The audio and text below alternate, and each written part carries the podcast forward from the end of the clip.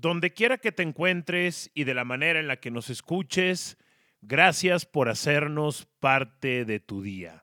Yo soy Aldo Farías, soy regiomontano, tengo un año y medio viviendo en la Ciudad de México y acabo de vivir mi segundo sismo.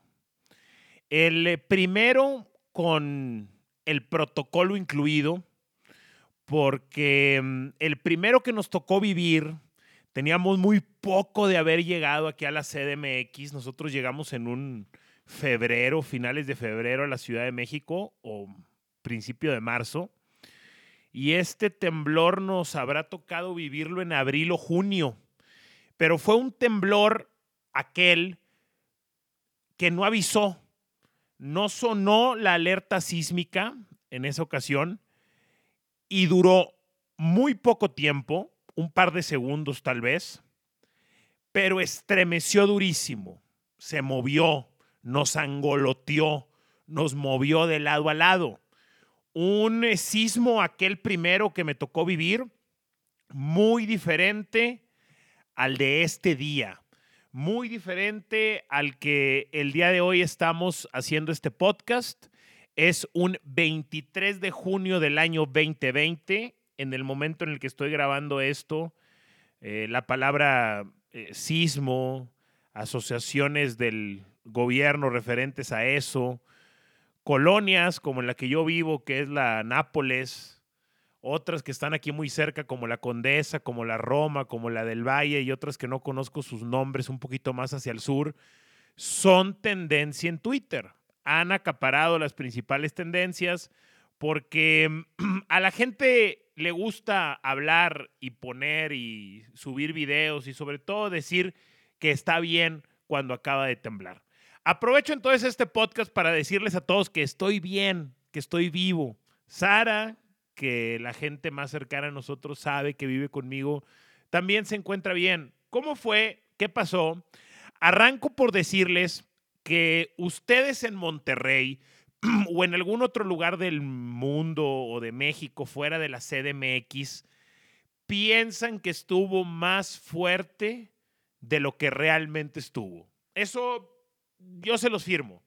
El terremoto estuvo mucho más tranquilo de lo que ustedes fuera de la Ciudad de México lo están pensando. En el grupo que tenemos de trabajo, diera la impresión como que sí estuvo muy fuerte. Yo no sé si será entonces que estoy en un edificio bastante chingón o que esta zona de la colonia Nápoles, de la delegación Benito Juárez, donde vivo, no fue tan afectada. Se habrá sentido más fuerte en algún otro lugar. Pero aquí se sintió, em, se sintió mucho menos fuerte de lo que la percepción en redes sociales dice. La otra cosa que yo me he dado cuenta con compañeros, con colegas y pues con, el tiempo aquí viviendo en la Ciudad de México voy aprendiendo, voy conociéndolos, es que eh, al, al capitalino le encanta presumir el terremoto. No estoy diciendo que le encanta que sucedan terremotos, evidentemente. Estoy diciendo que se siente muy orgulloso de salir adelante del terremoto. O sea, para ellos como, ya tienen dos experiencias muy fuertes, primero la de 1985, eh, bueno, ya habían tenido una antes, tengo entendido, como 30 o 40 años antes, pero vamos a hablar de la del 85 y luego la que se da eh, recientemente.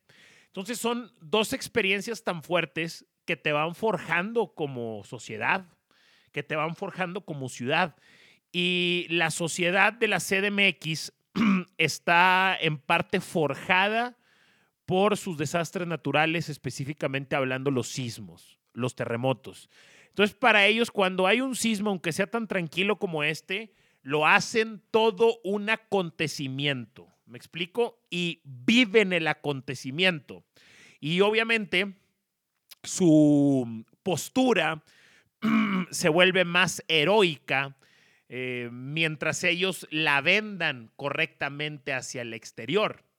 O sea, si yo hubiera iniciado este podcast con un tono de alarma, diciéndoles que afortunadamente, gracias a Dios y a un montón de cosas más, estamos todos bien, estamos todos vivos, y me tiro alguna frasecita mamadora, así como que eh, la vida se ve en un instante, hay que disfrutarla, etcétera, yo pudiera pintarme como un héroe. Digo, las personas que eh, nos dedicamos a la comunicación podemos hacer eso, sabemos hacer eso. Y cuando digo la comunicación, estoy hablando también influencers. Estoy hablando gente que se dedica a la comunicación, inclusive a la comunicación interna en las empresas. Sabemos los que nos dedicamos a la comunicación pública o no pública, interna o externa, em, sabemos cómo vender estas cosas. Entonces, ¿qué es lo que conviene para mi postura heroica alrededor del sismo y el terremoto? pues venderla que estuvo más cabrón que lo que realmente fue. Aparte que no hay que ni siquiera venderla, realmente lo único que tienes que hacer es quedarte callado porque la gente ya somos por naturaleza muy exagerados y más en el mundo digital de las redes sociales. Entonces, si a ti te tocó vivirlo, pues ni siquiera tienes que exagerarla o ni siquiera tienes que contar una historia diferente, solamente tienes que afirmar o, perdón, solamente tienes que confirmar lo que ya dice en las redes sociales personas que no les tocó vivirlo. ¿Cómo estuvo? A mí me tocó de la siguiente manera, me tocó en una situación sumamente rara y muy desafortunada. Una disculpa. Traemos una eh, buena rutina mañanera en casa que poco a poco nos va ayudando a salir adelante, aunque todavía falta mucho camino. Y eso es gracias a que recuperamos el hábito del ejercicio en nuestras vidas.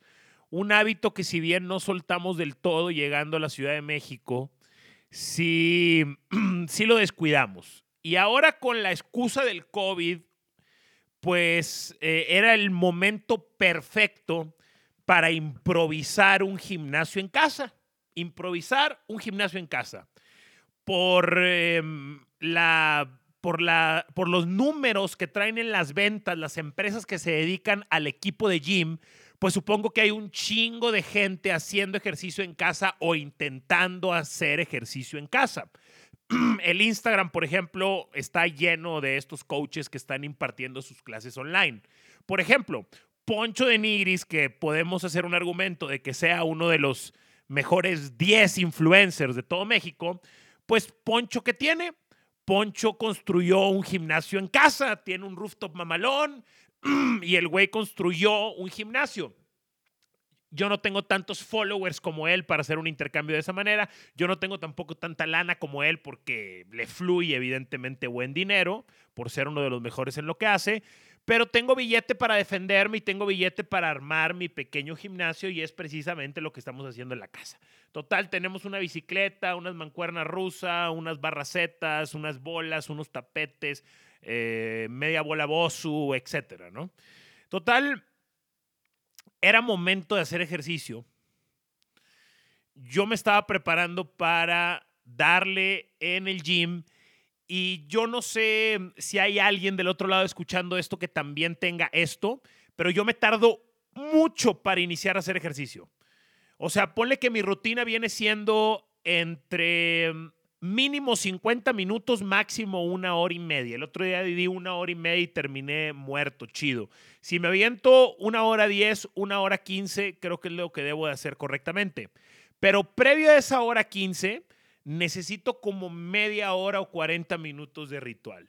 Obviamente, hoy tengo el tiempo para darme esa huevita. Antes era un poco más apurado cuando estaba en Monterrey, pero igual me daba mi ritualito. Ahora tengo más margen, entonces he hecho un poquito más de bola. ¿Y cuál es el ritual? Pues es eh, poner café, pongo el, agua, pongo el agua a hervir, me chingo un café negro para agarrar un poquito de energía, eh, preparo la ropa que me voy a poner, escribo la rutina en un pizarrón, me pongo mis audífonos y empiezo a ver algún video que me entretenga y en el momento en el que me gancho con algún video de YouTube, en ese momento me subo a la bicicleta para darle unos 10, 15 minutos de calentamiento. ¿Qué pasó en esta ocasión? Ayer cené un poco más fuerte de lo que estábamos acostumbrando Y obviamente, con el cafecito en ayunas, pues digamos que em, no se me soltó el estómago, pero digamos que me fluyó. Me hizo ir al baño la combinación de factores. Entonces entré al baño y ya estaba buscando el video en YouTube para no perder más tiempo. Y traía, por cierto, sí lo recomiendo el Chile, traía los AirPods Pro que son estos AirPods nuevos que se ven más mamalones, que están como más largos y que el estuche está más delgado y más largo. Bueno, están un poco caros, valen como 5 mil pesos. Pero si se dedican a bloguear o si están haciendo muchas conferencias en línea, en Zoom o en la otra madre morada de Microsoft, o sea, si están haciendo lives, si le van a si viajan mucho, aunque no sea ahora con esto del COVID, si le van a sacar uso, cómprenlos. Vale la pena los cinco bolas porque te cancela el sonido. Yo había tenido los anteriores AirPods y eran muy malos, estos te cancelan el sonido. Entonces yo estaba refundido en el último baño del departamento con mis AirPods Pro puestos, cancelado el sonido, viendo alguna mamá en YouTube. Entonces de repente me toca Sara, pero de una manera fuerte me quito los audífonos, ¿qué pedo? ¿Qué está pasando? Y me dice, está sonando la alerta sísmica. Y yo, madre, la alerta sísmica. Al chile ni sonaba. Empiezo yo a, pues, terminar lo que estaba haciendo y como que tenía dudas si salir o no salir, etcétera. Total, la verdad es que no me quise ir sucio. O sea, no me quise ir sucio y Sara me quiso esperar. ¿Cuál es la recomendación que a mí me hicieron llegando a la CDMX? Esto para foráneos, regios, que en un futuro van a venir a trabajar a la CDMX o que están llegando a la CDMX. Te dan, la alarma sísmica te da 50 segundos para llegar al punto de reunión. O sea, 50 segundos para evacuar. Si yo estoy, por ejemplo, en la cocina, vamos a decir, con tenis, cotorreando, etcétera, alcanzo a salir de pedo y sin bronca bajo los casi cinco pisos, los cuatro pisos y medio que tengo que bajar para llegar al punto de reunión. Sin problema lo hacemos. Si estamos en el estudio, un poquito más, eh, más creativa la onda, más echaditos en la silla, pues eh, sería todo un desafío, pero creo que sí lo lograríamos. Si estuviéramos dormidos, sería todavía más desafío, pero creo que también lo lograríamos. Pero en mi caso yo no me iba a ir sucio, al Chile, yo no me iba a ir sucio. Eh, me acordé del temblor pasado, de cómo habían sido las cosas. Entonces hice lo que te dicen que hagas cuando no vas a alcanzar a llegar en los 50 segundos al punto de reunión, que es ir a los puntos más seguros que hay en el departamento. Y aquí tenemos tres puntos que un experto nos dijo que en caso de un terremoto y que no alcanzáramos a evacuar eran los más seguros. Y fuimos y nos pusimos juntitos, abrazaditos, y esperamos el sismo y sucedió. Y se empezó a mover. ¿Cómo fue? No fue nada violento. De hecho, fue bastante lento, pero constante y prolongado. El otro el otro que, que, nos había tocado vivir, que les decía que nos agarró una noche, como estábamos como a las 11 de la noche viendo show, viendo Chavana, y de repente no solo alerta sísmica y ¡pum! nos agarró de chingazo y nos angoloteó. Ese estuvo muy violento, pero fue muy rápido, dos, tres segundos habrá durado. Este yo calculo, no sé, ocho segundos, diez segundos. Parece poco raza, pero sí se empieza a alargar. O sea, va, cuando va como a la mitad, como que dices, güey, si no se detiene, güey, y si mejor corro, güey, y si sí estoy bien en este punto, y si me cambio de punto, y si me paro, no, mejor no te muevas, etcétera. Entonces, todas esas cosas están pasando. Uno, eh, depende de qué pareja sea, ¿no? Pero en mi caso a mí me tocó tener el papel un poco más sobrio y aunque tienes estas dudas en la cabeza, pues tratas de controlarlas y de brindar serenidad y de tratar de mentalizarte de que estás haciendo lo correcto, porque te agarró en una situación inconveniente, te agarró como el tigre de Santa Julia literalmente cagando, güey. Entonces, no ibas a salir de esa manera e hiciste el plan B.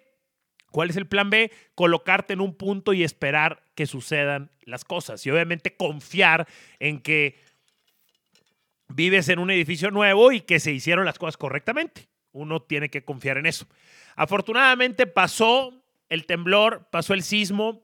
Eh, cuando ya se calmó, me asomé por la terraza y vi a muchísima gente afuera. Yo no alcancé a ser uno de ellos. Eh, Chava es un buen compa.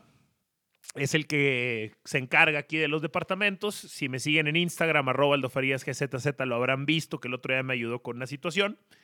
Y ¿saben qué? Pues Chava me dijo que todos bajaron menos nosotros. Ni modo.